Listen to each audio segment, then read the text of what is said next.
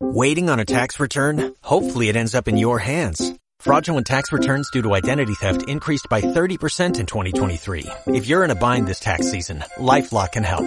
Our U.S.-based restoration specialists are experts dedicated to helping solve your identity theft issues. And all LifeLock plans are backed by the Million Dollar Protection Package. So we'll reimburse you up to the limits of your plan if you lose money due to identity theft.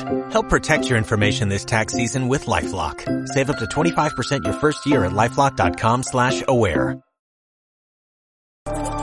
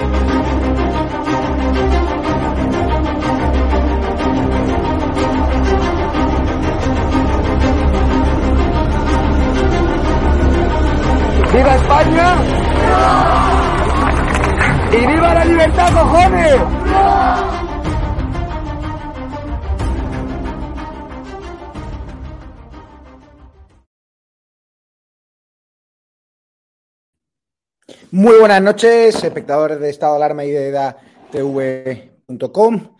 Día eh, triste para Pablo Casado, día emotivo para muchos afines que hoy le han dado una, un sonoro aplauso en su despedida, que ha estado conciliador, ha estado elegante a pesar de los graves errores que yo he sido el primero en criticarlo. Han pasado muchas cosas, lo que hemos estado hoy en Geno, la rueda de prensa de Esteban González Pons, nuevo presidente o responsable del comité organizador del Congreso Extraordinario que tendrá lugar en Sevilla los días 2 y 3 de abril eh, y Cuca Gamarra, coordinadora general del PP, había un tufillo a, a, la vuelta de Rajoy, ¿no? A la vuelta del rajoyismo y repescan a nombres clave, a fontaneros como Vera, a gente que es muy buena gente con nosotros, siempre se ha portado muy bien como Marilar de Andrés, a la que tenían prácticamente defenestrada en el Senado y empiezan a colocar hombres claves ¿no? de la etapa de Rajoy de Soraya Sáenz de Santa María, que pasó hace poco un cáncer y que está muy bien. O sea, está, me alegro por ella además. La salida de Casado, la salida de Doro García Egea, eh, ha llevado a algunas de las personas que se alegraron de su muerte a plantearse ahora que cuidado, ahora no tienen protección, ellos que fueron colocados por eh, Casado y por Teodoro García Egea y que traicionaron a los mismos, ahora se encuentran con que mmm, lo mismo se sienten completamente protegidos y su discurso no casa con la nueva dirección que en teoría va a llegar de la mano de, de Feijó, que todavía no ha avisado, no ha confirmado si va a estar o no en esta, esta tesitura de integrar ¿no? en el Partido Popular. Vamos a dar muchas exclusivas sobre lo que ha pasado hoy en el Partido Popular. Pablo Casado a estas horas medita si dejar su acta de diputado o no, está negociando su salida. Al final el PP es un partido con muchos vínculos empresas privadas, tiene mucho poder de colocación y Pablo Casado quiere vender cara su salida. Ahora mismo no tiene donde caerse, entre comillas, ¿no? Ha dedicado toda su vida a la política y no es fácil recolocarse, y menos con la mala imagen eh, que ha dado en estas últimas semanas. Eh, también la presidenta madrileña ha empezado a recibir los puñales de algunos varones y cargos del PP que a la salida de la Junta Directiva Nacional le han afeado que haya sido tan dura con Pablo Casado y que incluso haya mentado la figura de Rita Barberá, se haya comparado a la hora de sentirse completamente desamparada por el Partido Popular. En su entorno dicen que, bueno, que le han protegido, y que era el órgano donde tenía que hacerlo, ¿no? porque no había tenido oportunidad de referirse ante los suyos. muchas críticas y esto abre el debate que nos contaba el otro día Roberto Centeno de que los gallegos puedan ir a, por ella. Lo que está claro es que su discurso con el de Feijó pues no casa del todo bien. Vamos a saludar ya a Robert SR, a Roberto Centeno y a Vicente Gil de OK Diario. Las primeras eh, valoraciones, Vicente Gil, de lo que se ha vivido hoy, de esa vuelta al pasado, ¿no? Eh, dos años atrás eh, llegaba el. tres años, mentira, y medio atrás llegaba Pablo Casado a la nueva dirección del PP. Y quien iba a pensar de que íbamos a ver, por ejemplo, a Maridal de Andrés de la sala de prensa de Génova, a Esteban González Pons, que él mismo lo ha reconocido, que por cierto ha hecho una declaración muy polémica sobre Polonia, volvió a insistir en que hay que cambiar el gobierno. Vicente, ¿cuál es tu primera valoración? Yo, no creo, vamos a ver, yo, creo que lo que hacía falta, eh, o sea, se va a recuperar la gente que hacía falta probablemente, digamos, en el trabajo del partido. era tan bisoña, tan infantil probablemente toda la gente que acompañaba a Pablo Casado y ahí ha sido el resultado, ya se ha visto el resultado cuál ha sido, que, probablemente luego Feijóo es una persona muy previsible, quiero decir, ya en 2018 cuando eh, planteó la posibilidad y al final se retiró de suceder a Rajoy, pues em, eh, la persona que iba a acompañar a la Secretaría General le había dicho que sí era Esteban González Pons. González Pons que estaba un poquito retirado, parece ser. El otro día le pilla todo esto de la crisis precisamente en la frontera bielorrusa, porque eh, mandó un mensaje y estaba en la frontera de Bielorrusia con, con Lituania precisamente, y él eh, tardó un minuto cuando le llamó Feijo para decir, oye, ¿me organizas el Congreso? Tardó cero coma en decir que sí, de manera que si le ofrece ser el secretario general, como todo apunta, pues será que sí. A partir de ahí, pues eh, en ese poder valenciano está Macarena Montesinos eh, y luego gente, digamos, con experiencia, digamos, en el manejo fontaneril del partido, más allá de lo que venga después más visible, ¿no? era tan infantil, siguiendo el día que hablas de Rajoy, de, lo de política para adultos, ¿no? Era tan infantil todo lo que había en el, en el, en el Partido Popular, en esa dirección, eh, que bueno, pues hasta unos celillos han llevado a la caída de un líder que yo creo que estaba, ya lo hemos comentado alguna vez, defenestrado previamente, ya más, eh, quiero decir, desde el momento en que no se subió al carro de Ayuso el 4 de mayo y hoy estaría de 150 diputados probablemente, eh, pues y, le pudieron los cerillos, etcétera, etcétera, y ese entorno tóxico de un García Egea que lo había aislado, pues yo creo que estaba mm, para, digamos, los poderes fácticos del país que estaban preocupados porque no se puede permitir más sanchismo, ni más bildus, ni más, etcétera, etcétera, con la que viene, eh, pues, eh, pues bueno, pues eh, yo creo que simplemente mm, lo de Ayuso lo ha terminado de, fenestrar y viene pues lo que más apetece, yo creo que a esos ámbitos. Va, Roberto Centeno. Con tus primeras valoraciones, hoy quiero eh, intervenciones muy cortas, eh, porque entre más eh, tengo exclusivas. voy, a, darte una exclusiva que tengo de, tal como a mí me lo han contado, y te la voy a hacer muy rápida y muy breve. Y luego después hablaremos sobre lo que es la vuelta de Rajoy, un traidor a España que tenía que estar en la cárcel. Bien. Señoras y señores, lo que les puedo decir eh, que ha ocurrido hoy mm, básicamente se resume de la siguiente manera.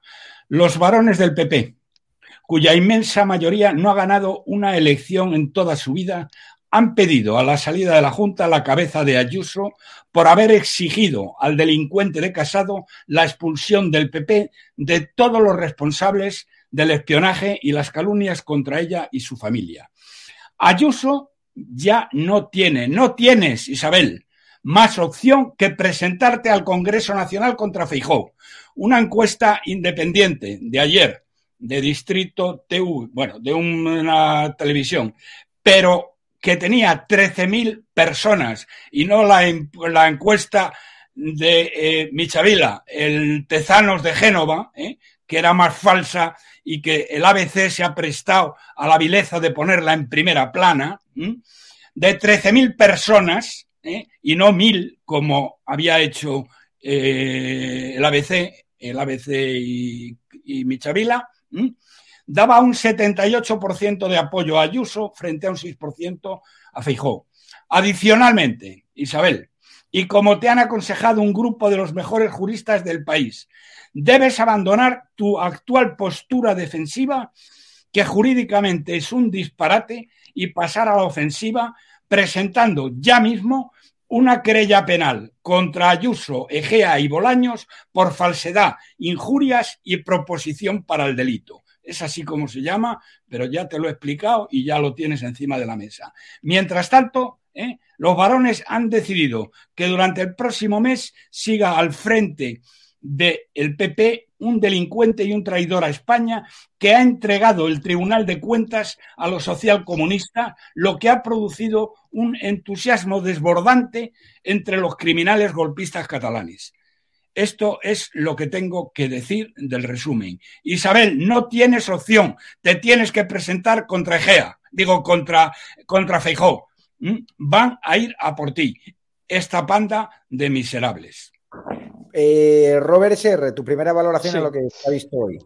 Sí, bueno, mi resumen va a ser también muy breve, ¿no? Y es lo que llevo diciendo muchas veces. Para mí el Partido Popular pues va a tener un futuro bastante complicado porque el único activo electoral que tienen en Madrid y en toda España, por supuesto, es Isabel Díaz Ayuso. Hay una clara ayusomanía en toda España por distintas políticas que ha llevado a cabo, pero el mm, Partido Popular pues quiere colocar a Feijó, el amigo de los narcos, y rescatar a elefantes eh, del Partido Popular como Javier Arenas o González Pons. Por lo tanto, yo veo un futuro bastante complicado para ellos, sobre todo pues porque la gente ya se está dando cuenta de lo que es el Partido Popular, sobre todo con esta nueva dirección que quieren poner, pues es el Partido Popular, el PSOE azul, el de la Agenda 20 trinca, el de prometer muchas cosas, muchas cosas y no cumplir nada, el de no dar la batalla cultural y lanzarle balones de oxígeno al PSOE, que es lo que está diciendo el Confidencial y otros medios, que fijó el primer día a las 9 de la mañana, le quiere dar el Consejo General del Poder Judicial al PSOE, ¿no? Por lo tanto, bueno, mi primera valoración y mi primer resumen es que el Partido Popular, como llevo avisando muchos días y muchas semanas, le espera un futuro bastante complicado con esta nueva dirección nacional que quieren colocar. Vamos a ver eh, un poco lo que ha ido pasando a lo largo del día. Eh, vamos a ver eh, los audios que se han ido filtrando, que hemos tenido acceso. Le he pasado a, Ricardo la ovación que se ha llevado Pablo Casado, luego le pasaremos un, discurso. Vamos a escuchar la ovación de los dirigentes del Partido Popular, sus más afines a los que colocó en la Junta Directiva Nacional, ante los varones, ante Isabel Díaz Ayuso, que no sabemos si ha aplaudido o no. Yo la verdad no he podido captar eh, ese momento, pero luego ha estado muy crítica contra, contra Casado.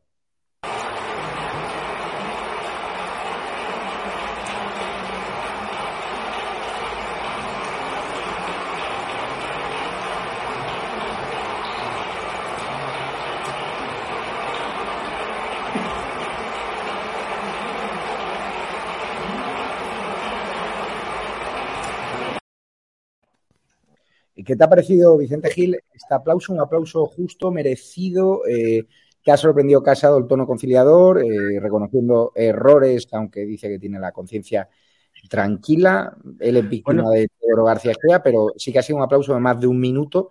El discurso de Díaz Ayuso apenas ha tenido aplausos, luego contaremos lo que, lo que ha dicho sobre Rita Barbera y compañía y sobre que el partido la ha dejado tirada y tal. No sé, ¿qué, qué, piensas de este aplauso a, Casado que mm, Roberto Centeno acaba de decir que es un delincuente? Vamos a ver, el, aplauso yo tampoco lo veo excesivamente entusiasta, ¿no? Es de ritual, un minutito y pico y ya otra cosa, mariposa. El, discurso, Casado ha insistido hay una cosa, es que no me he equivocado. Quiere decir, yo no me he equivocado, no he hecho nada malo, que es como un niño, yo no he, yo no he sido, yo no he sido. Es una cosa absurda. Eh, han pasado página ya y en el caso además de yo si luego vamos a hablar de Ayuso, pues, eh, pues hablamos de Ayuso. Yo creo, yo creo que Ayuso tiene un reto inmediato. Eh, es verdad que Ayuso es eh, el, fervor de las, de las bases, no solo del PP, sino de más allá del PP por un lado y por otro, ¿no? y eso frente al aparato que toma el control ahora del partido, con una figura como Feijó, etcétera, etcétera, y todo lo que tú has descrito, pues es un, son, son dos, dos mm, visiones diferentes del partido, como le pasó a Pedro Sánchez, que era el respaldo de la base al final frente al aparato que no era precisamente Pedro Sánchez. Pero Ayuso tiene yo creo que un reto inmediato que le puede eh, además reforzar con vistas a cuando lleguen las generales, si es que son después, que son, lo primero es sacar una mayoría absoluta en Madrid, que sería su primera mayoría absoluta, que yo creo que ese es su primer objetivo, eh, y en esas elecciones municipales, además, de mayo de 2023, es decir, seis meses antes de las elecciones generales, si se cumple el plan de, Pedro Sánchez de estirar la legislatura, recuperar muchísimos de los municipios todavía, importantes ciudades de Madrid, eh, que en las últimas elecciones o en las dos últimas convocatorias pasaron de azul a rojo. ¿no? Eh, con esa carta de presentación, en función de esa carta de presentación, pues veremos a ver qué pasa. Eh, Roberto Centeno, ¿qué te ha parecido este aplauso? Bueno, vamos a ver, eh, creo que ha sido un aplauso tibio, pero vamos, eran la panda eh, de la banda de mangantes y mangantas que la había colocado. Pero, sin embargo, quiero decir una cosa respecto a lo que ha dicho mi contertulio hace un momento. Mira, vamos a ver, estas miserables eh, van a ir a por Ayuso. ¿Qué significa que van a ir a por Ayuso? ¿Mm? Eh, ya lo ha dicho Feijó, dándole un abrazo. Eh, le ha dicho, mira, mm, Isabel, yo ya sabes, yo defiendo tu inocencia ¿eh? y desde luego, en cuanto a la fiscalía, fíjense lo que le ha dicho Feijó, en cuanto a la fiscalía te declare inocente de todos los cargos, que te va a declarar porque eres inocente, entonces la presidencia del PP de Madrid es para ti. Será miserable este canalla. Feijó sabe, ¿eh? porque no es tonto, ¿eh? porque no es tonto, es un gestor desastroso que ha empobrecido Galicia, ¿eh? aparte de ser amigo de los narcos, como se ha señalado aquí, aparte de ser un traidor a España que ha perseguido y persigue el español en Cataluña, igual que los, perdón, en Galicia, igual que los criminales golpistas lo persiguen en, en Cataluña, él sabe perfectamente que la Fiscalía del Estado, que está a las órdenes del señor Sánchez, ¿eh? va a imputar a Isabel Díaz Ayuso por muy inocente que fuera. Esos imputarían hasta la Virgen María. ¿eh? Por lo tanto, lo que le está diciendo Feijó es clavándole un puñal, porque cuando la Fiscalía la impute, que la va a imputar aunque es inocente, ¿eh? Totalmente inocente, por culpa del canalla de, Casado, que es un miserable, ¿eh? y desde luego le deseo lo peor, ¿eh? y le deseo ver en la cola del paro, porque es un inútil, ¿eh? que no sabe hacer uno con un canuto, que expulsaron de ICADE por no poder aprobar una sola asignatura de derecho, de primero de derecho en dos años, le está clavando un puñal en la espalda, Feijó, Feijó, para empezar. Pero es que además dices, dice mi compañero eh, tertuliano, dice, bueno, lo que tiene que hacer es, eh, bueno, conseguir en Madrid la mayoría absoluta que la conseguiría. Pero es que eso no va a ser así, mi querido amigo. Es que no va a ir de número uno del PP a las elecciones. Ni siquiera va a ir en las listas, porque va a quedar manchada con la sombra, ¿eh? que ya veremos cuánto dura, de que la Fiscalía del general del Estado, siguiendo órdenes de Sánchez y de acuerdo con Feijó, ¿eh? la van a eh, imputar. La van a imputar, no sé muy bien por qué, pero la van a imputar. No cabe la menor duda que las cosas no están claras, que aquí no sé qué, que aquí qué vamos a hacer, que ya veremos qué tal. Increíble. Y luego ya la otra parte, la otra cara de la moneda, ¿eh? Lo resumo ahora y si luego tengo tiempo lo explico. Que venga la panda de Rajoy, un mm, tío que tuvo mayoría absoluta aplastante en las elecciones generales en el Estado, tuvo mayoría aplastante en comunidades autónomas, tuvo mayoría absoluta en municipios. Primero empezó mintiendo a los españoles que le votaron, ingenuos, que le votaron diciendo que iba a bajar impuestos. ¿eh? Y lo primero que hizo fue hacer la mayor subida de impuestos de la historia. ¿eh? Y cuando le preguntaron que por qué no recortaba el despilfarro político, dijo que eso no se tocaba. ¿eh? Es decir, de un presupuesto de 450.000 millones de euros, este miserable no, fue no era capaz de recortar 10.000 millones. Bien, primer punto. Segundo punto, cuando los catalanes perseguían y acosaban a los eh, españolistas. ¿eh? Miraba para otro lado. Y después, después, este miserable, este traidor, ¿eh? financió con dinero público, él y mi exalumno Montoro, financiaron con dinero público y lo reconocieron en sede judicial cuando el uno, cuando se juzgaron a lo de uno, que no lo habían controlado. Pero ¿cómo que no lo habéis controlado si era vuestra obligación gravísima? ¿eh? Financiaron con dinero público el golpe de, un golpe de Estado y tendría que estar en la cárcel por alta traición. Y termino. Dicen, dicen los del PP que la economía lo hicieron fenomenal. Miren ustedes si hicieron bien lo de la economía, miren si hicieron bien lo de la economía, porque es que la verdad es que la gente aquí no sabe hacer uno con un canuto y no, sobre todo y ante todo, es que no hace un puto número. Miren ustedes, esta es, esta es la, eh, la gran política económica de este miserable de Rajoy. Yo, si me permites una cosa solamente, Javier. Creció, perdón, déjame, déjame decir los números. disculpa, quería que habías terminado, perdona. No, vamos a ver. Roberto, intervenciones más cortas, que si no parece. Bueno, ya lo sé, ya lo sé, pero es que ya lo sé. Perdóname. se me un, minuto, el resto un minuto. Miren un minuto no, 30 segundos. PIB, el PIB creció en 130.000 millones durante los siete años de Rajoy. ¿eh? Y nos endeudó en 440.000. Es decir, nos empobreció en 290.000 millones. Y en cuanto al empleo, lo que hizo fue repartir más empleo ¿eh? entre el mismo, menos horas de trabajo entre más gente. Es decir, lo que hizo fue disminuir, creció el número de empleados. vamos a escuchar, eh, Roberto, muy interesante, vamos a escuchar eh, a Ayuso, es que vamos, tenemos muchísimos vídeos y el resto de contertulios tienen que hablar también. Entonces, vamos a escuchar a Ayuso lo que ha dicho sobre Rita Barbera y lo comentamos con, con Vicente Gil, con Robert S.R. y también con Roberto La Huerta. El 4 de mayo teníamos todo. Una izquierda contra las cuerdas, desacreditada, despojada de los efectos de su propia propaganda, pero sobre todo un centro derecha ilusionado, convencido y fuerte. Pero da la sensación de que algunos pensaron más en protegerse por si llegaban momentos como este que en ser la verdadera alternativa Lo que no sé es cuántas Britas Barberá quiere dejar este partido más en la y cómo pretender el respeto de los ciudadanos cuando no lo tenemos ni con los. Eh, Robert SR, eh, ¿era el momento de lanzar este ataque? Bueno, perdón, Ayuso ha dicho eh, dos cosas muy interesantes, ¿no? En primer lugar, lo de que no ha sido una verdadera alternativa a Pedro Sánchez, y yo creo que la dirección actual del Partido Popular lo ha demostrado en numerosas ocasiones ¿no? estos últimos años, dándole un montón de balones de oxígeno, regalando el Tribunal Constitucional, el Defensor del Pueblo, el Tribunal de Cuentas, diciendo mociones de censura que vas a manchar la sangre de las víctimas de ETA y demás. Por tanto, efectivamente, la actual dirección del Partido Popular, claro que no ha sido ningún tipo de alternativa a Pedro Sánchez.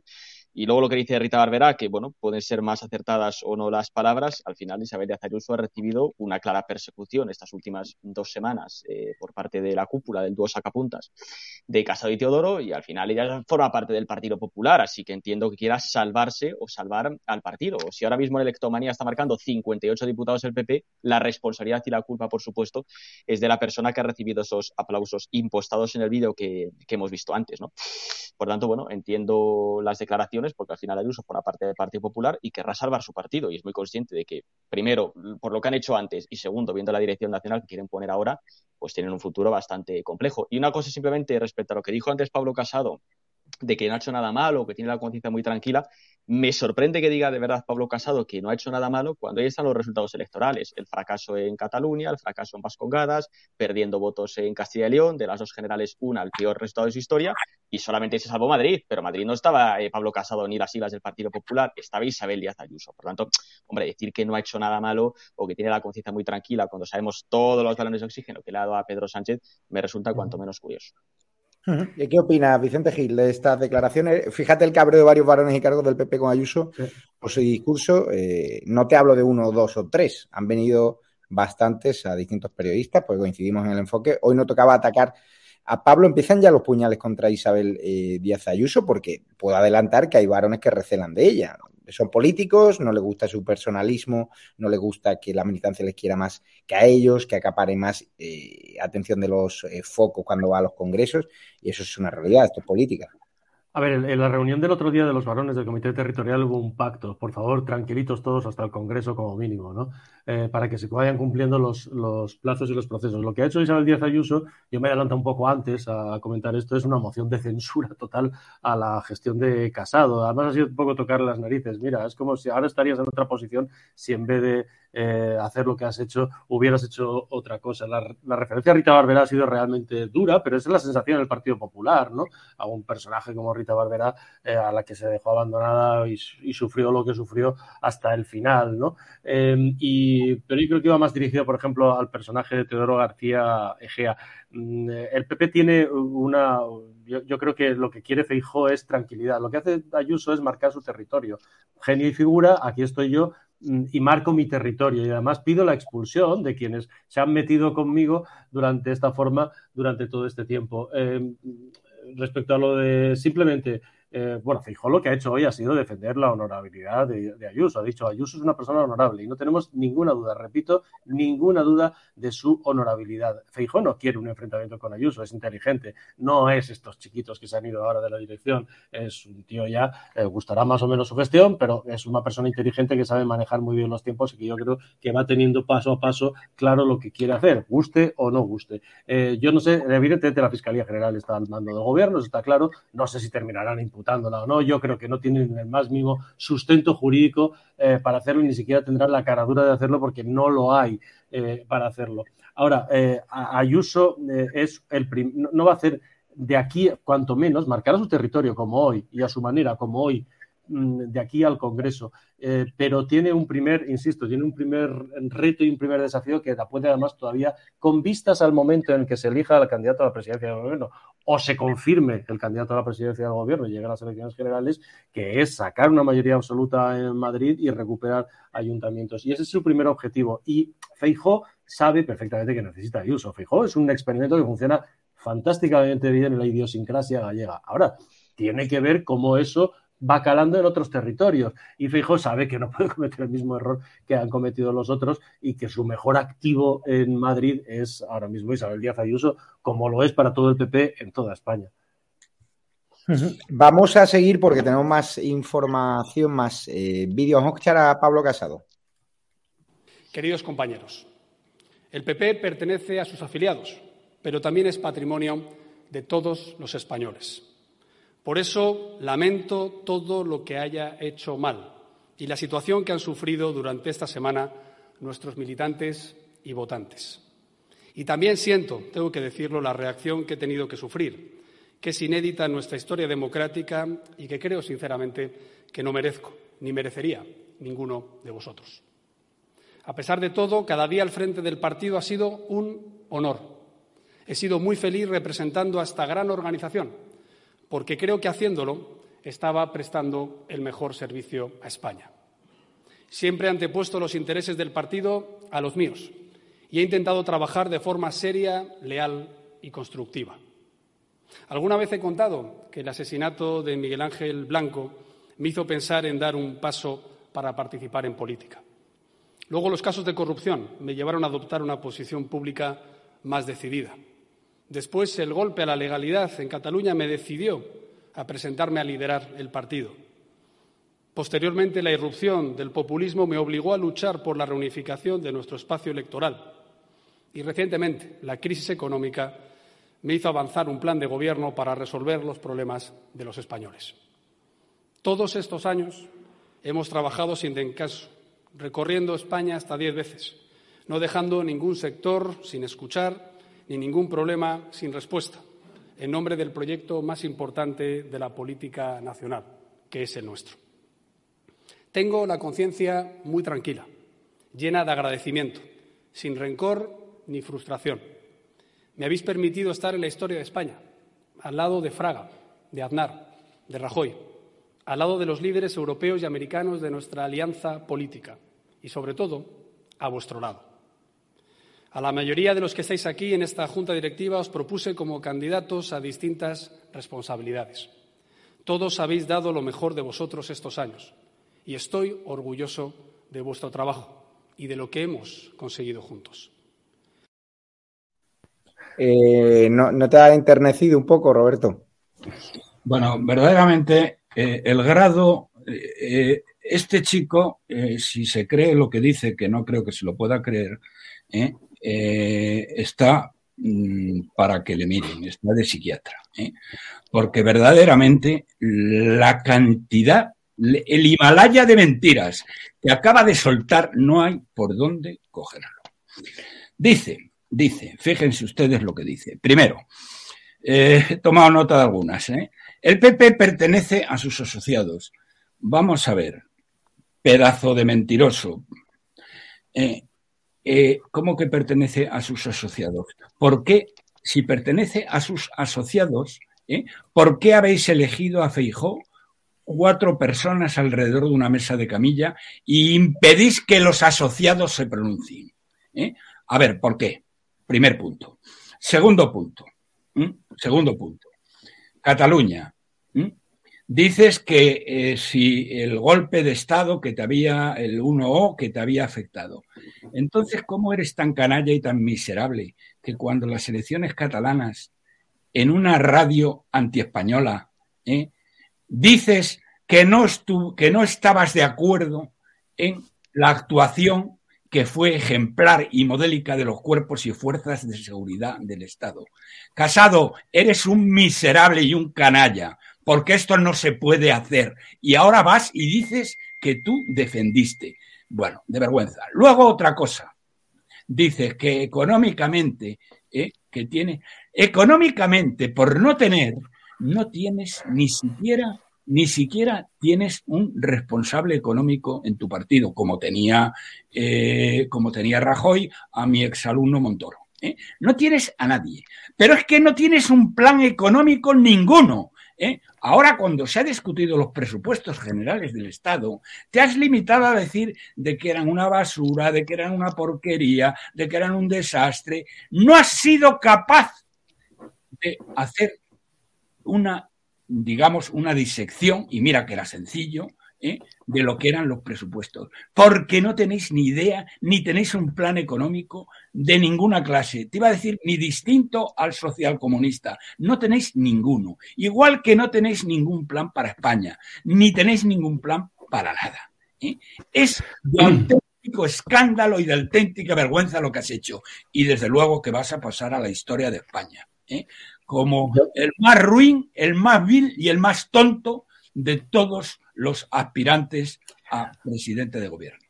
Hay una cosa que, eh, no sé, discúlpame Javier, eh, hay una cosa que ha dicho, fíjate, eh, es muy llamativo. El hecho, habla, por ejemplo, también, más a más que dice Roberto, ¿no? La reunificación del centro-derecha, caramba, pues los ataques a Vox obsesivos no, parece que, fueran en esa línea. Y luego hay una cosa muy llamativa. Ha citado, si te fijas, Javier, si os fijáis, gracias por permitirme en la historia de España y del PP. Hombre, ha citado a todos los presidentes que han gobernado menos a uno, a Hernández Mancha, que se fue por la puerta de atrás, como de alguna forma se va él. Da un poco de pena. Esa es la, realidad, si me permitís, el toque caritativo eh, eh, de eso. Feijóo quiere tranquilidad y silencio. Quiere que se despida con tranquilidad. No quiere salidas de tono. Eh, y quiere que haya una transición en ese Congreso con un presidente que se va y otro que viene. Y además él, pese a... y esas filtraciones venían interesadas, eso de quiere, Feijó quiere por, por aclamación, no, para nada. Y luego, pues eso, em, quiere caras conocidas, quiere... Eh, ¿Alguien sabe quién iba a ser el ministro de Exteriores de Casado? Si ni siquiera en términos económicos se sabe quién era, se suponía que era Mario Garcés, amigo de este programa, pero Elvira Rodríguez eh, estaba por ahí. ¿Alguien sabe cuál era, el cuál, era el equipo de peso que como alternativa no se conocía? el ministro de Economía, el ministro de Hacienda, el ministro de Exteriores, el ministro, bueno, de, de Interior, pues a lo mejor Ana que no lo sé. Y lo que quiere Feijo es, gustarán, insisto, más o menos a unos o a otros, pero rescatar gente con experiencia y con peso que muestren un gobierno alternativo. Sí, vamos a seguir viendo vídeos porque luego por la tarde, bueno, ha estado hablando Feijo, vamos a escuchar a Feijo. Igual que cualquier afiliado de cualquier pueblo de España. Y por tanto, los dirigentes hemos de escuchar, hemos de reflexionar y los militantes han de hablar. Y yo animo a cualquier persona que crea que puede presidir el Partido Popular que dé un paso al lado, al lado para coger impulso y presentarse. Y cualquier persona que crea que tiene un proyecto y que tiene detrás eh, personas que le apoyen, esta es su oportunidad. Yo lo hice, yo lo hice en el año 2003, no era, digamos, el candidato que tenía más opciones y hoy estoy aquí dirigiéndome a todos ustedes como presidente del Partido Popular de Galicia y como presidente de la Junta de Galicia. ¿Qué te parece? ¿Es un farol, Robert SR, esto de que se presente cualquiera cuando él ha pedido a los varones que se presentase alfombra roja si no hay más candidatos? Sí, pues efectivamente es un farol, ¿no? De hecho, pero vamos, cogiendo las palabras de Fijo, que se presente cualquiera para los propios intereses electoralistas del Partido Popular, yo creo que todos estamos de acuerdo que la mejor opción sería Isabel Díaz Ayuso, porque al final es quien tiene el apoyo de los afiliados, de los votantes y de absolutamente la base social ¿no? del, Partido Popular, por mucho que luego, como comentado aquí, nos haga tres diciendo que la gente prefiere a Fijó, que no hay quien se lo crea, o nos saque el español también una encuesta diciendo que la mitad de la población en España quiere que Fijó sea el presidente del gobierno, que tampoco hay quien se lo crea. ¿no? Luego dejo de decir respecto a de Pablo Casado del vídeo que vimos antes, porque a mí me sorprende cuando dice la frase en plan, eh, eh, bueno, que a lo mejor ha hecho alguna cosa mal y tal yo lo que me pregunto es qué es lo que ha hecho bien Pablo Casado eh, desde que dirige el Partido Popular, ¿no? Porque al final el mejor PP es tras el 4 de mayo. Una vez que Isabel Díaz Ayuso saca 65 escaños, hay un efecto rebote espectacular en todos los sondeos, le colocan con primera fuerza política, además con bastante ventaja respecto al Partido Socialista. Y a partir de ahí empezó toda la debacle, porque tres días después, cuando ocurre lo de la invasión de Ceuta, se dedica a declarar persona non grata a Santiago Abascal su partido en vez de criticar lo de Pedro Sánchez. Y luego viene ya el regalarle el Tribunal Constitucional, el Tribunal de Cuentas, el Defensor del Pueblo, el Circo de la Reforma Laboral y esta última guerra civil que han montado. Entonces, realmente Pablo Casado ha hecho algo bien al frente del Partido Popular, porque yo creo que no. Y al final el PP tiene un problema bastante grave, como digo, salvo que pusiesen a Isabel Díaz Ayuso a dirigir el partido, que no parece que lo vayan a hacer. Y es que la gente está dando cuenta de que el Partido Popular no es alternativa a Pedro Sánchez, no es alternativa al PSOE a día de hoy, es simplemente el relevo natural. Es el Partido Socialista Azul. Primero, en Europa votan lo mismo, el Partido Popular Europeo y el Partido Socialista. Eso para empezar. Y en segundo lugar, la gente lo que quiere es un cambio de políticas ideológicas para evitar que toda esta basura progre del camelo climático, la ideología de género, y que entre aquí todo el mundo y que desaparezcan las fronteras y toda esta mierda, pues eh, digamos, no se aplique. Y eso el Partido Popular no lo va a hacer. El Partido Popular defiende esas mismas políticas al igual que la izquierda. Por tanto, mm, pues yo creo que el Partido Popular tiene una situación muy complicada, como llevo aquí diciendo, muchas semanas, y si al final ponen a fijo, que todo hace indicar que va a ocurrir así, pues no va a mejorar, va a seguir en barrena y en caída libre, como el Titanic. Es un barco que se hunde el Partido Popular. Vamos a ver... Perdón, no, no, Javier Feijóo va a presentar mañana su candidatura. Esto que dice yo creo que es una formalidad. Eh, y además yo creo que un pequeño desafío por si García Gea sigue mareando ahí con unos cuantos eh, amiguetes. Calendario. El calendario es este. Eh, ahora se presenta al Congreso Feijóo. Lo va a ganar mm, abrumadoramente. Luego vienen las elecciones municipales y autonómicas. Y a partir de ahí hasta las generales veremos qué pasa y veremos también qué posición queda Isabel Díaz Ayuso eh, respecto a, a no va a dejar la presidencia de la Junta hasta que convoque las elecciones eh, Pedro Sánchez. No va a hacer eso. Se va a buscar la fórmula del Senado. Le preocupa poco esa parte. Yo creo que tiene suficiente presencia en medios como para eso, pero se presentará probablemente al Senado y hará confrontación al Senado. De manera que tiempo al tiempo, porque Feijóo es un hombre que mide eh, en ese sentido muy bien los tiempos. Vamos a ver lo que ha pasado por la tarde, porque ya han asumido la gestora de Génova, que el responsable del comité organizador extraordinario, que no va a aceptar la ponencia política que ha pedido, por cierto, eh, Cayetana. Eh, vamos a escuchar a González Pons, al cual le hemos preguntado por uno de sus talones de Aquiles, por el tema de Polonia, que dijo abiertamente que quería impulsar un cambio de gobierno en Polonia. Lejos de retractarse, ha dicho lo siguiente. Sí, al señor eh, González Pons eh, sobre la crisis de Ucrania, el buen papel que está haciendo Polonia, la crisis de los refugiados ucranianos, ¿no cree que deberían replantearse esas declaraciones, ¿no? de que la Unión Europea buscaba cambiar el, gobierno en Polonia, tal y como se afirmó en una entrevista?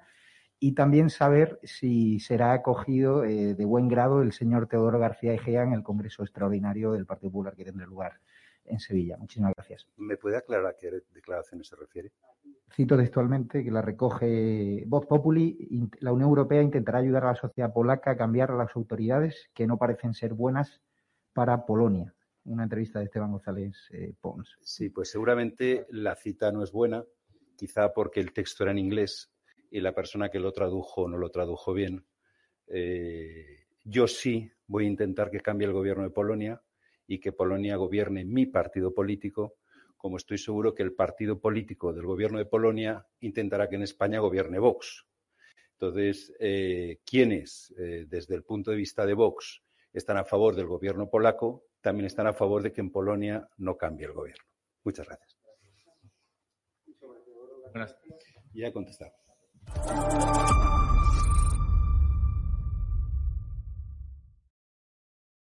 ¿Qué te ha parecido, eh, Robert, esta decisión de insistir en el error de, ahora que Polonia eh, tiene una gran imagen internacional por lo que está haciendo con los refugiados ucranianos, no era el momento, ¿no?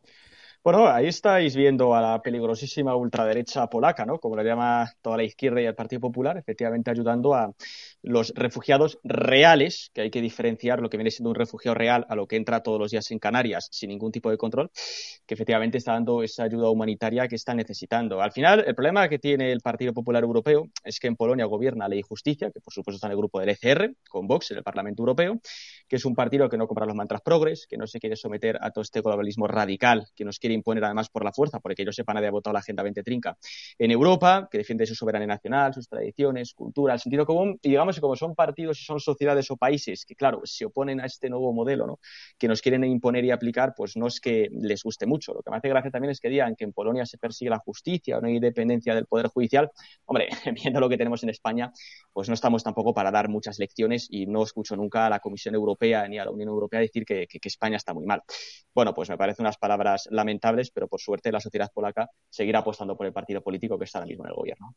Vicente Gil, eh, ha habido una anécdota, eh, bueno, Roberto Centeno, al término, me dice González Pons, mm, dile a Negre, joder, que no insista en el tema de, Polonia, que es una manipulación de Polonia y de Vox y tal. Me bajo la mascarilla y soy Negre. Dice, no jodas. O sea, ¿qué te parece que este asunto le, le tanto al, al Partido Popular? Bueno, no me sorprende en absoluto. Eh, verdaderamente, de todas maneras, que una persona como González Pons esté al frente de, de esta historia hasta la hasta que sea el Congreso, eh, bueno, ya dice todo, ya dice todo. Pero mmm, quiero insistir en, en una cosa eh, que se ha dicho aquí eh, eh, y que eh, me parece la clave del asunto. se está dando por mi querido contertulio de OK Diario. esto, le das un abrazo de mi parte a mi admirado Inda, que me parece el mejor periodista que hay en este país y que debería estar llamado a mayores, a mayores aventuras, como una Fox España o algo así. Eh, pero eh, quiero decir lo siguiente. Está dando, por supuesto, un calendario eh, que no se va a dar. ¿Mm? Para empezar, el sátrapa puede convocar elecciones cuando le salga de las narices. Mm. La situación económica de España, que no hemos hablado de ella, es catastrófica.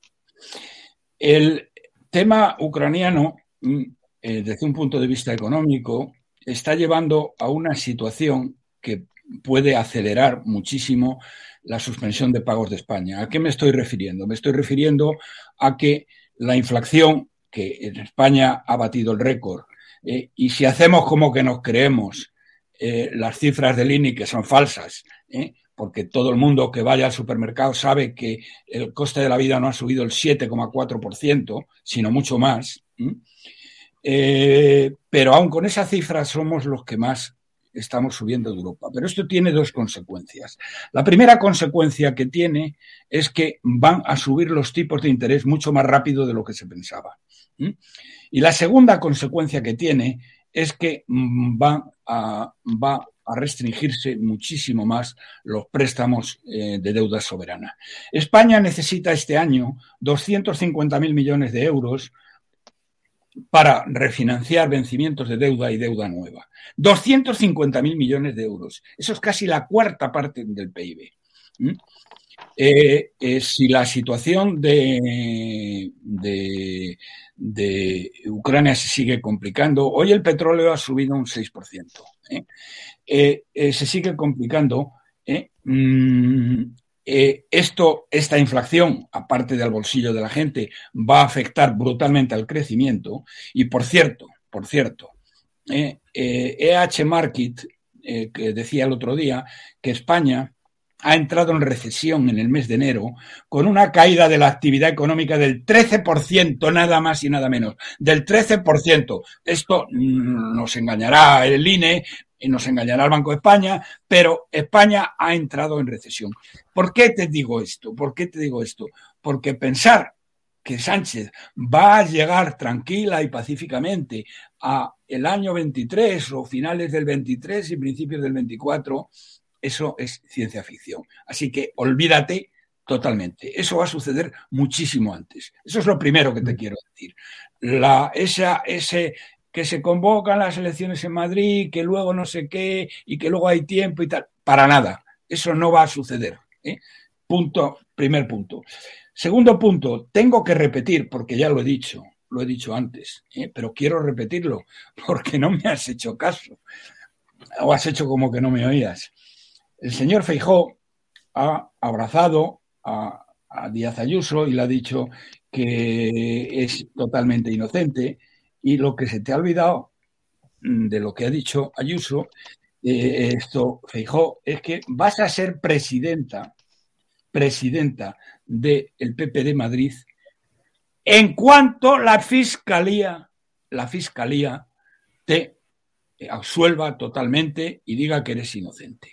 La fiscalía puede perfectamente, siguiendo órdenes de Casado, de prevaricar a lo grande.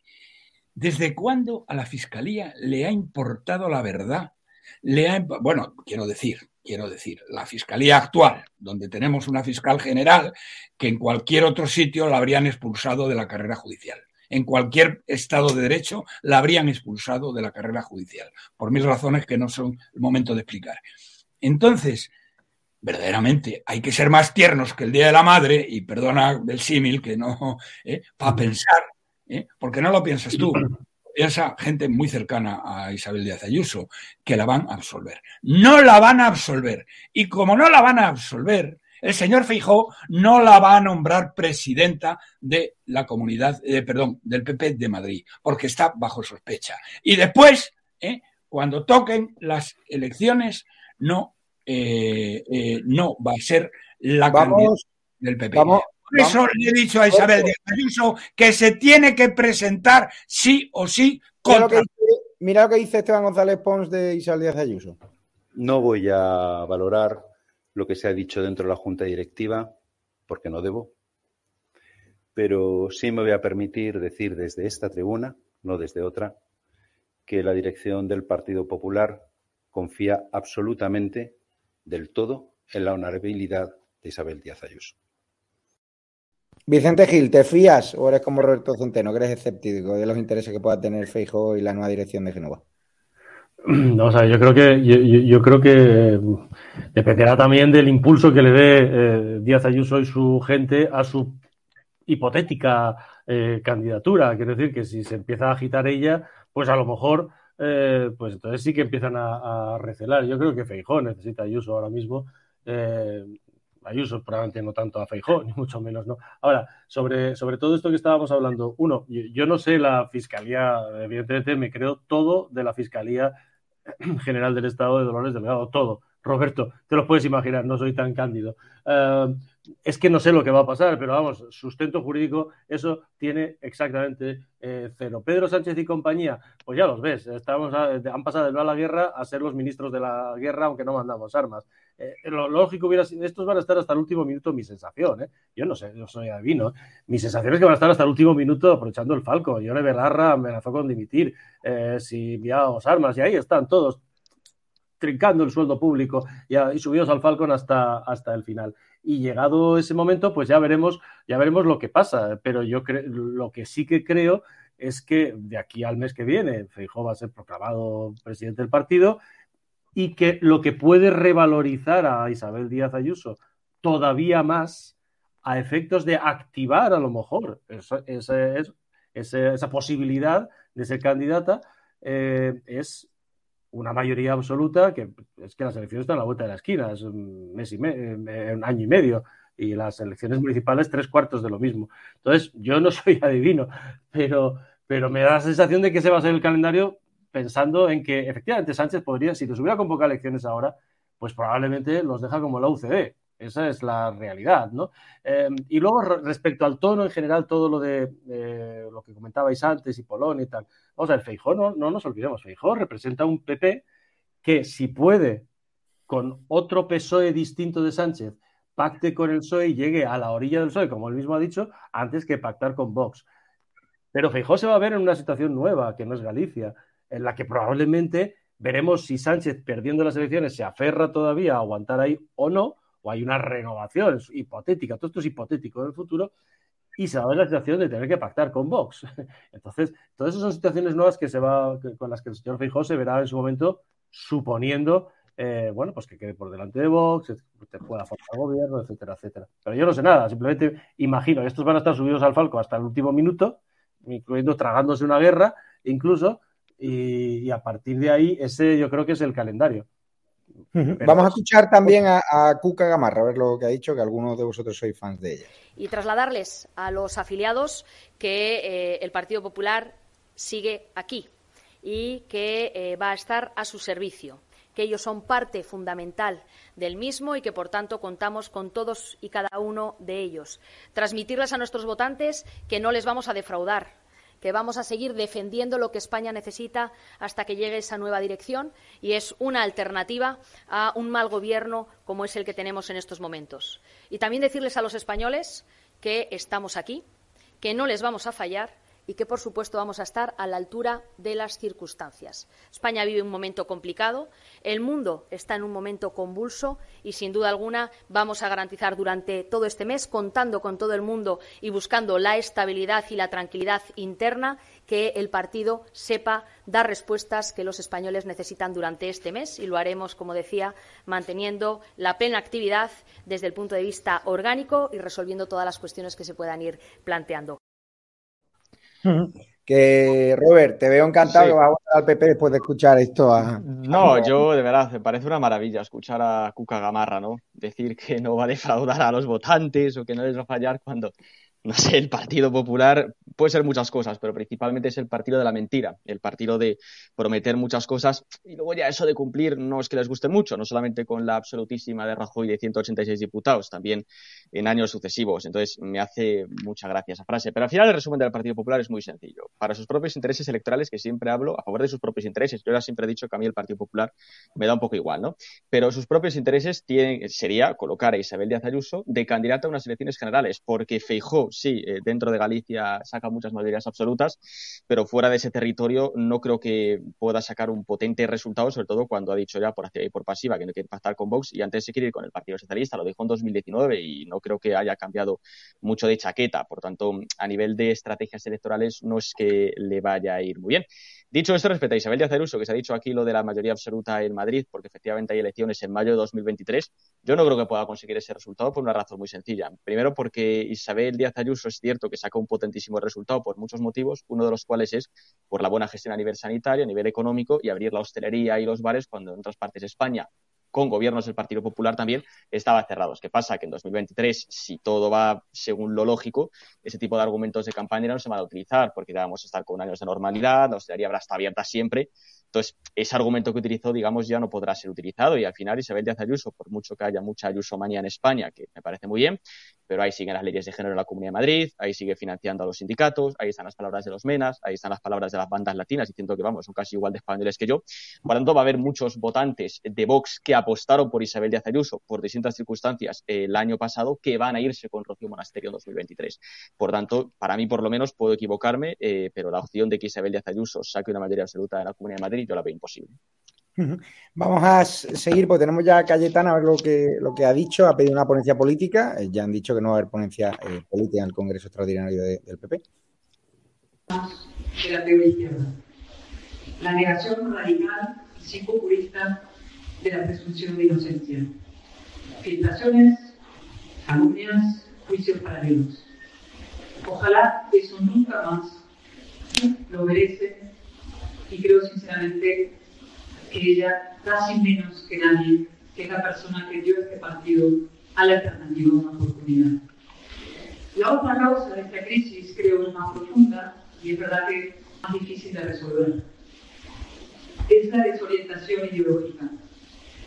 Hasta ahora no hemos ahorrado un proyecto político capaz de movilizar un apoyo suficiente de españoles frente al peor gobierno desde 1978. Oponer, no estando la unidad dentro del PP, que sinceramente creo que no está rota, sino una unidad del PP con los españoles. Y la elección de un nuevo líder del PP y la nueva elección es, por tanto, condición necesaria, pero insuficiente para salvaguardar nuestra economía dentro de nuestro espacio electoral y derrotar al PSOE. La Confederación Socialista, en la que cada territorio tiene un discurso propio sobre la gestión de la pandemia, sobre la política lingüística, sobre casi todo. Creo que tenemos que seguir siendo un partido inequívocamente nacional con una política OINE, como la lengua común para todos los españoles. Porque es la mejor manera de defender la España constitucional, que suma de 47 millones de ciudadanos soberanos y no en franqueza territorial. Para confederaciones es sencillo. ¿Cómo, Vicente, ¿cómo va a encajar Cayetana también esta nueva estructura? Lo va a tener difícil. Cuando, fijaos, eh, cuentan, y lo, lo, cuenta por ejemplo Fran Balado, que es un magnífico periodista de La Voz de Galicia, en ese libro que ha escrito sobre... Te entrevistamos esta noche a las once y cuarto, el periodista que mejor conoce. Ah, pues, sí. pues fíjate, Fran cuenta, eh, pues entonces no te, no te voy a hacer spoiler, pero cuenta precisamente que los primeros celillos de Casado no fueron con Ayuso, fueron con Cayetana. O sea, fueron, a raíz, fueron con Feijó a raíz de Cayetana, porque Casado llama a, a Feijó a decirle qué te parece que la nombre portavoz parlamentaria y Feijó le dice, eh, pues es una excelente parlamentaria, es magnífica, pero tienes más que perder con ella eh, que ganar. Bueno, yo creo que lo que ha hecho Cayetana es marcar el terreno ideológico. Hay que decir que Ayuso también ha dicho que, que, que, no, que ha incidido en esta parte del terreno ideológico, ¿no? Que es una forma también de intentar eh, recomponer. Eh, Ayuso ha dicho, no, no, podemos olvidar que muchos de nuestros votantes están en Vox y muchos de nuestros votantes están en Ciudadanos y debemos dar, ha dicho Ayuso, la batalla eh, cultural. Ese terreno de diferencias con Feijó, con si el, PP de Feijó va a ser un PP práctico, tecnócrata, económico, solamente tipo Rajoy, eh, pues veremos cómo encaja. Yo, sinceramente, creo que encajará regular en el caso de Cayetana. Eh, Roberto Centeno, ¿crees que le van a cortar la cabeza también a Cayetana? Bueno, parece que sí, pero antes quiero, eh, quiero expresar mi asombro, ¿eh? y es que yo a veces soy muy ingenuo. ¿Qué narices hace Cuca Gamarra, esta indocumentada, medio analfabeta, analfabeta funcional que hace todavía en el PP? Yo creí que se había ido a su casa. Y luego ya lo que ha dicho, dice, no le vamos a fallar. Dice, vamos a ver, eh, señora Gamarra, ¿eh? Eh, pasar de 140 escaños el día siguiente de que Ayuso ganó las elecciones en Madrid, no vosotros, a 57, ¿a eso no le llamas fallar? A que los, los militantes del PP no tengan ni voz ni voto en quién debe ser el candidato a dirigir el partido. ¿A eso le llamas tener en cuenta?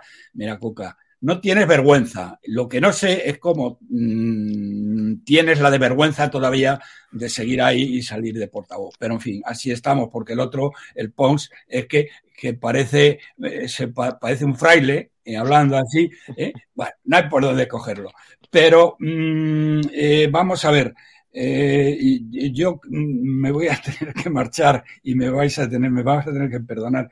Pero quería mm, volver a insistir sobre, sobre, sobre la cuestión eh, fundamental. No estoy de acuerdo con mi amigo de Salamanca, que Rocío Monasterio. Rocío Monasterio no hay por dónde cogerla. ¿eh? Mira, eh, querido amigo, yo, yo, yo estuve todo el tiempo defendiendo, ¿eh? antes de las elecciones de Madrid, defendiendo que se votara a Rocío Monasterio, porque temía que se quedara por debajo del 5% ese y que, y, yo, mi argumento estúpido era eh, decir, mira, voten a Rocío Monasterio porque de esa manera mm, eh, Vox va a sacar un número suficiente de escaños, eh, Ayuso no va a sacar la mayoría absoluta, aunque es la mejor con gran diferencia.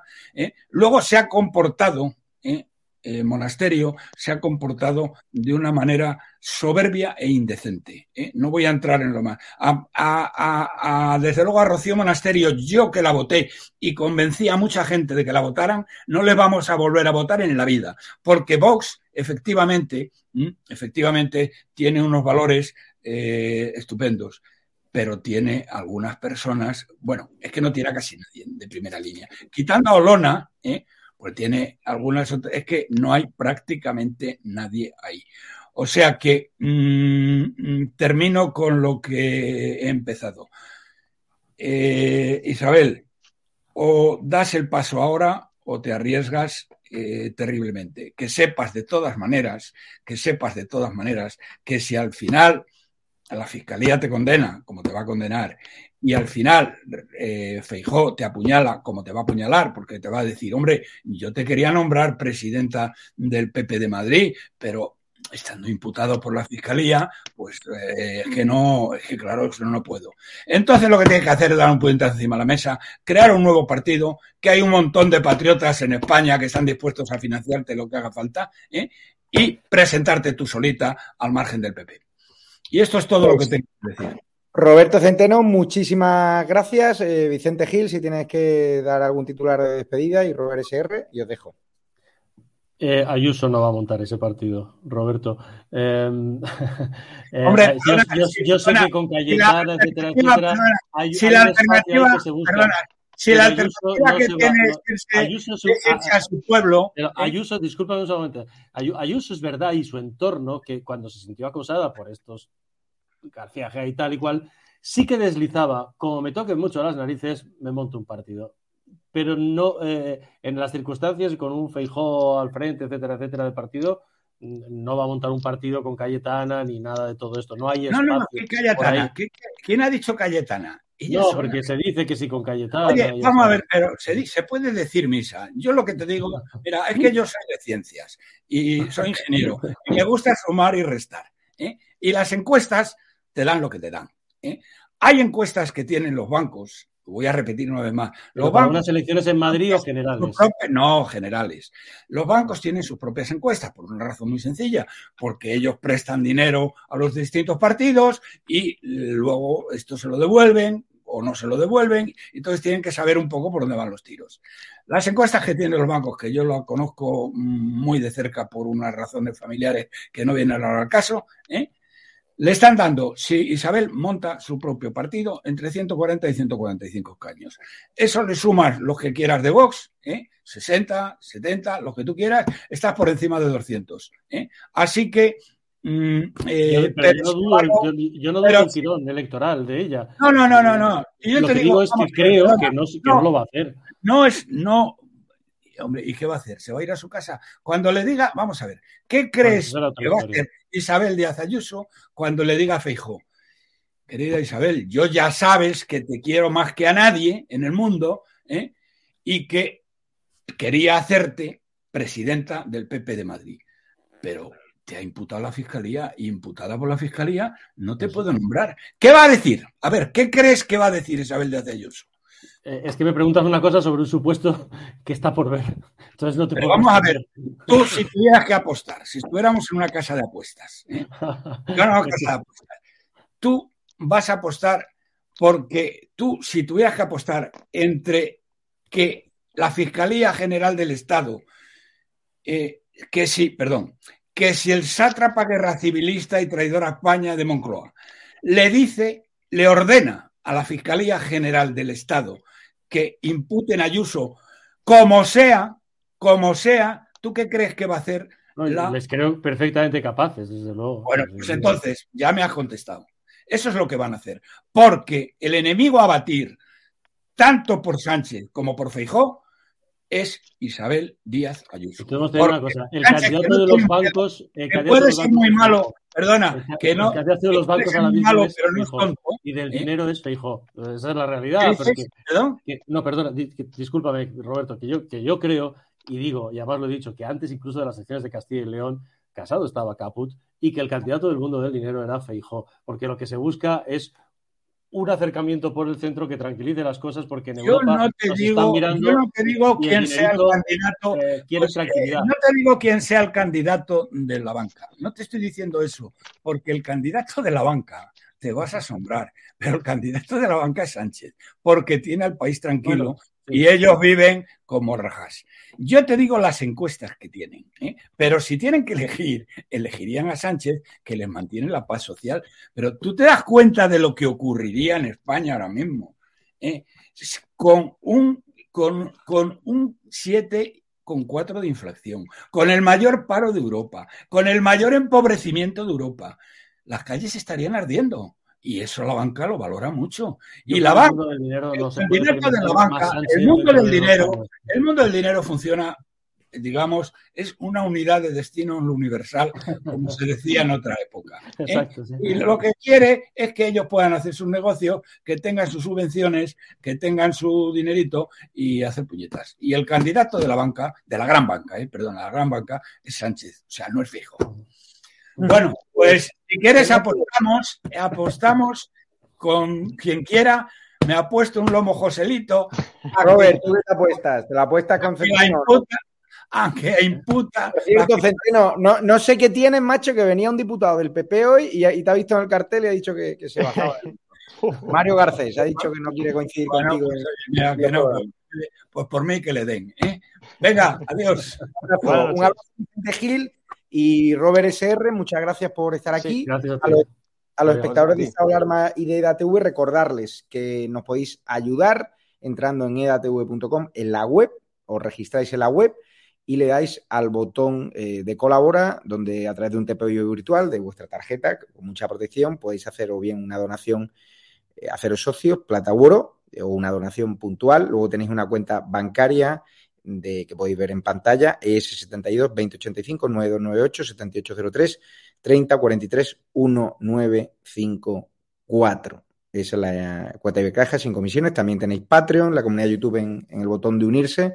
También un BIZ, un 678-566-760, la manera de ayudarnos directamente. Muchísimas gracias. También registro en la web edatv.com, donde damos contenidos que en YouTube no se pueden dar, ya lo sabes, temas vetados por YouTube, feminismo radical, eh, COVID y muchas historias que aquí no nos dejan contar. Y estamos retransmitiendo ahora mismo en directo también en edatv.com. También tenemos la web edatv.news, donde tenemos las distintas informaciones que Ricardo ahora mismo nos enseña en pantalla, ese cabreo de varios varones y cargos del PP con Ayuso por su discurso. Hoy no tocaba atacar a Pablo.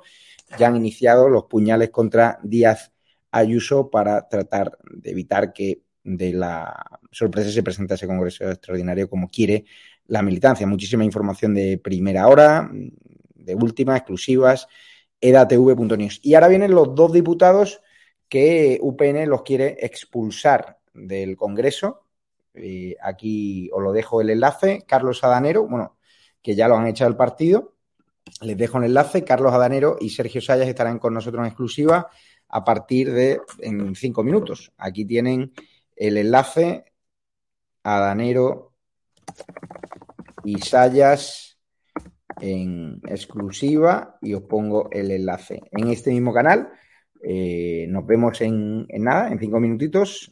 Carlos eh, García Danero y Sergio Sayas, los dos valientes diputados que dijeron que no a la reforma laboral, a pactar con Sánchez y que UPN, el, cacique de Esparza, lo ha, lo ha, echado del partido. Un abrazo fuerte y, y, os queremos. Gracias por el apoyo y nos vemos en breve. Si tienen alguna información, nos escriben a info.edatv.com. Cuidado. Thank you.